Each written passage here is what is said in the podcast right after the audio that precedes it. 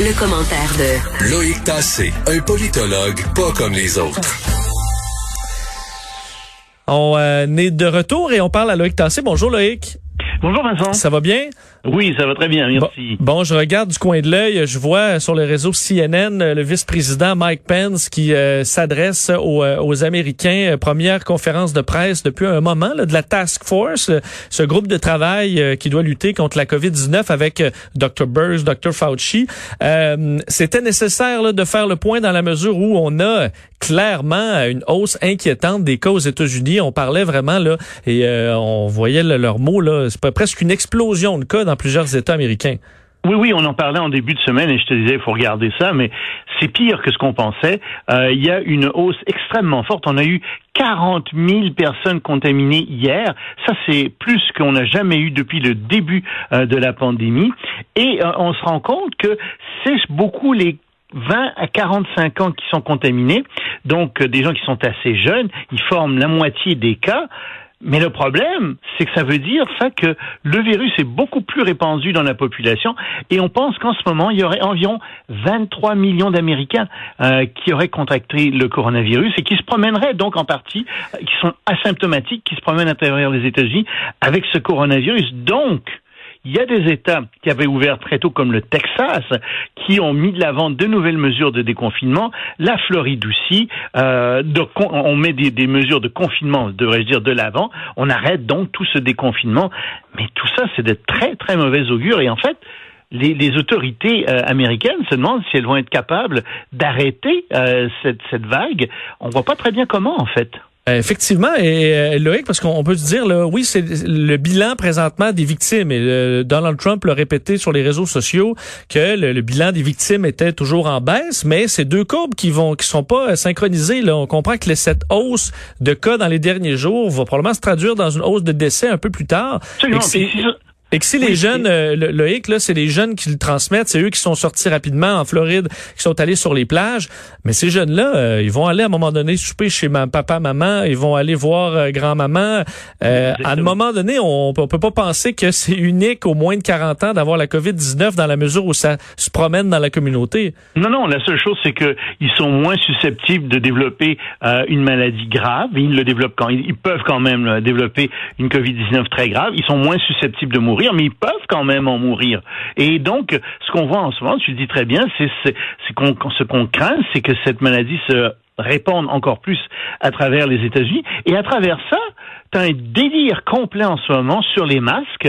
Il euh, y a des gens qui te disent ah mes droits constitutionnels, vous n'avez pas le droit de me forcer à porter un masque. D'autres qui vont dire oh mais vous savez Dieu a créé un système respiratoire pour l'être humain qui est fantastique. Vous ne pouvez pas le contrer avec un masque. Mais c'est du délire, c'est du délire religieux, du délire politique qui est encouragé par Donald Trump. Il faut bien dire qu'il lui veut pas porter de masque, qu'il veut pas dire aux gens de porter un masque. Puis tu écoutes ça et puis tu dis mais écoutez là quand on a une pandémie qui est à ce point grave, dans les lieux publics euh, comme les magasins, les restaurants, dans les transports publics, c'est bien évident qu'il faut porter un masque. Il n'y a, aucun, doute là-dessus. Autrefois, il y avait la tuberculose qui faisait des ravages importants partout, puis on a interdit aux gens de cracher parce qu'évidemment, les germes se répandaient à partir des crachats. C'est d'ailleurs toujours interdit. Il n'y a personne qui a dit ce sont les droits constitutionnels de cracher. Pas plus que c'est le droit constitutionnel de quelqu'un de porter un masque et de répandre des germes partout quand on est en pleine pandémie. C'est complètement ridicule. Ben, comme certains disaient, moi je porte des pantalons, mais c'est plus pour les autres que pour moi, là. Parce que ça peut être bien confortable de se promener tout nu, là, mais il n'y a pas tout le monde qui veut voir ça. Euh, un mot, je, je posais la question sur Dr. Fauci parce que je le vois présentement. Selon toi, comment euh, lui peut vivre ça dans la mesure où il, il se garde toujours d'être critique envers l'administration? Les seules fois qu'il l'a fait un peu, là, ça n'a pas été long qu'il l'a euh, que M. Trump s'est fâché.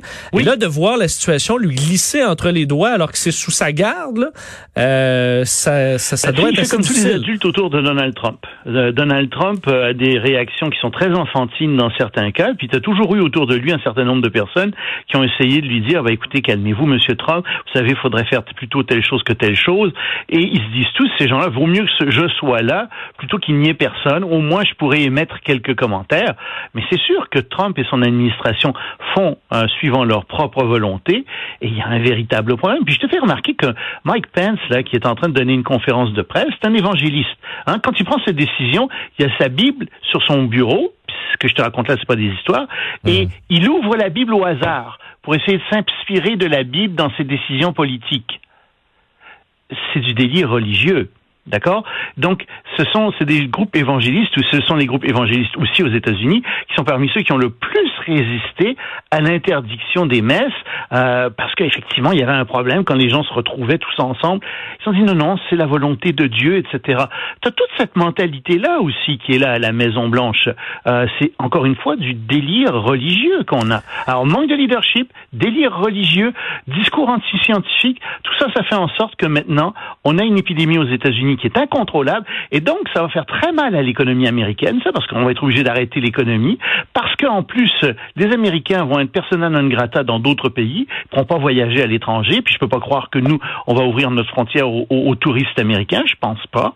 Euh, donc ça va faire très très mal aux États-Unis ce qui se passe en ce moment. Et euh, juste avant de passer à la sujet de la Russie, un mot sur parce que c'est sur le même sujet, mais on se parlait plutôt cette semaine de, Joe Biden et tu disais, euh, je pense que M. Biden peut-être un, peu euh, sénile. un peu sénile. Et là, il s'est mis à dire, ça, on, peut se tromper là, mais il disait au lieu de 120 000 décès, il a dit 120 millions. Est-ce que effectivement, on a beau lui mettre des belles lunettes Ray-Ban à la mode, mais il est peut-être un peu bêlé, Joe. Là. Ben oui, c'est ce que je te disais, tu sais. Euh, c'est une chose de dire un chiffre comme ça parce qu'on a plein de chiffres à dire, puis dans l'enthousiasme de se tromper. Moi, ça m'arrive des fois de dire un mauvais, de dire un milliard au lieu d'un million. Ça peut arriver là, tu sais.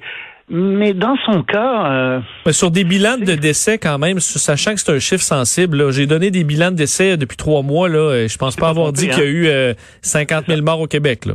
Non, non, puis si tu dis, tu, tu te reprends tout de suite, oui. tu dis, excusez-moi, euh, non, mais c'est ça. Euh, puis malheureusement, euh, ben, qu'est-ce que tu veux, à 78 ans, lui, il est rendu un peu sénile. Puis on va le voir de plus en plus. Euh, Trump va en faire qu'une bouchée, je te le dis. Hmm. Un mot sur la Russie, parce que, bon, les gens commencent à voter sur, dans un référendum sur une nouvelle constitution. Est-ce que Vladimir Poutine, qui, ma foi, c'est, on peut dire qu'il s'accroche au pouvoir, oui, hein? ah, lui, il est là pour rester, selon toi?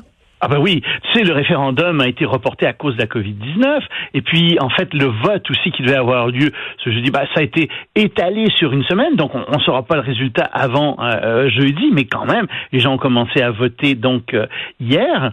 Alors, dans cette nouvelle constitution, Vladimir Poutine, avec cette nouvelle constitution, pourrait rester, au pouvoir jusqu'en 2036, c'est-à-dire jusqu'à l'âge de 83 ans. Et il semble que les Russes vont voter pour.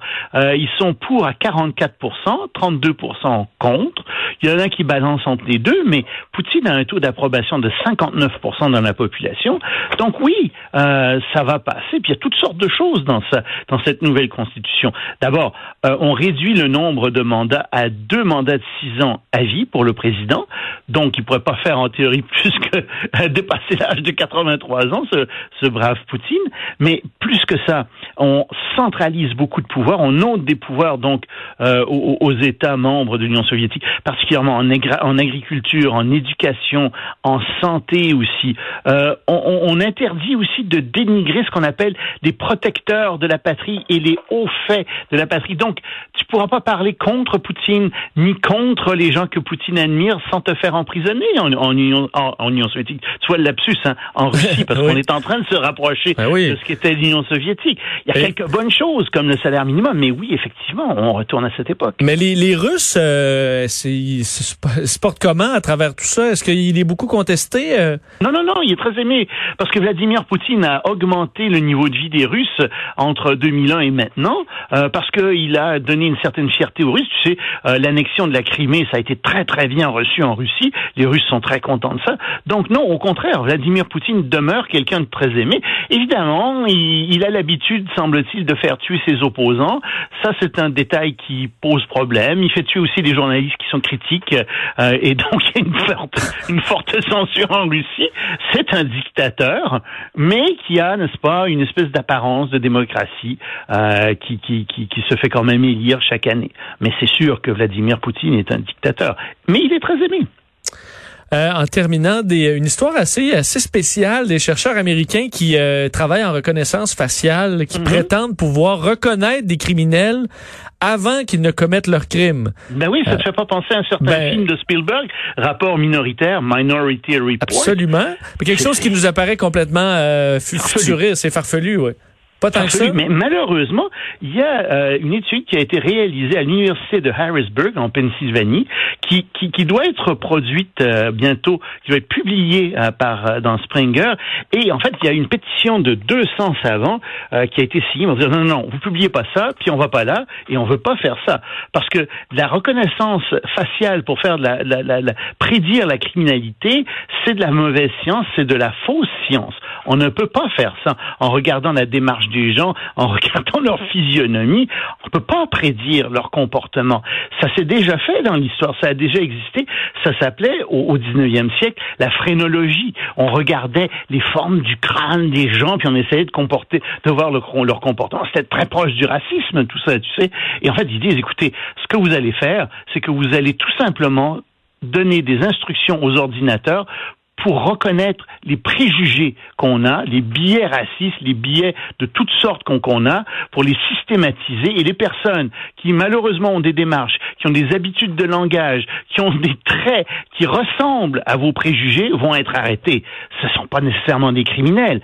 Et donc, euh, si tu veux, c'est une dérive absolument incroyable de l'intelligence artificielle à laquelle, à laquelle on assiste. Et remarque bien que on avait déjà un peu tenté ça dans les aéroports et dans les écoles pour prévenir le terrorisme, mais ça marche pas. Et, et- et c'est- affreux si tu penses que tu vas en plus étendre ça à l'ensemble de la population pour essayer de deviner à l'avance qui va commettre un acte criminel. Je veux dire, c'est- c'est c'est de la mauvaise science-fiction, c'est un cauchemar. On, on peut pas penser qu'on en est rendu là.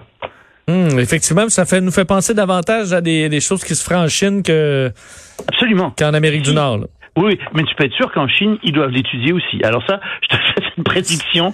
Euh, disons que c'est une hypothèse, je l'ai pas vérifiée, mais ça m'étonnerait pas du tout qu'en Chine, il y ait le même type de recherche qui soit faite. Quel monde particulier quand même. Loïc Tassé, merci beaucoup. Bon week-end. On se reparle lundi. Salut. À lundi. Salut, on revient. Vincent Dessureau, Des. Cube Radio.